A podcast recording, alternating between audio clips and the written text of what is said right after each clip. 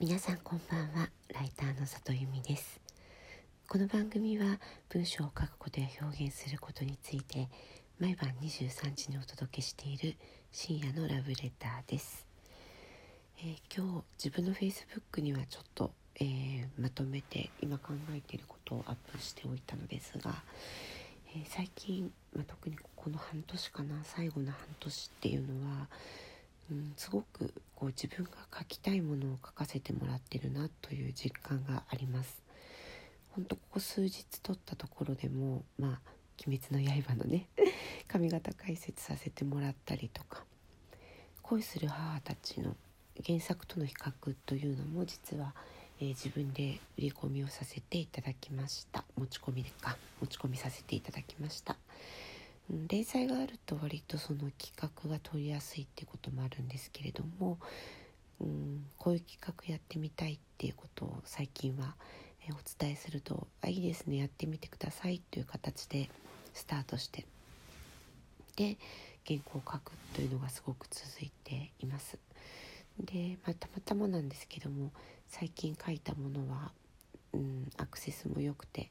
PV がなかなかたくさん読んでくださっているっていうこともあって余計嬉しいなというふうに思います。私自身は、えー、書評とかドラマ表っていうのは、まあ、媒体のど真ん中のうんコンテンツではないと思うんですよね。あの私が今書かせてもらっている媒体のやっぱど真ん中のコンテンツは、まあ、例えば東洋経済さんであれば、えー、時事のニュースであったりビジネスであったりテリングさんであれば、まあ、恋愛であったりうーんなんだろうなそういうこう真ん中のコンテンツがありつつ、まあ、どれだけその媒体の色をとどめたまま隅っこを広げていくかみたいな感じのコンテンツだなと思っています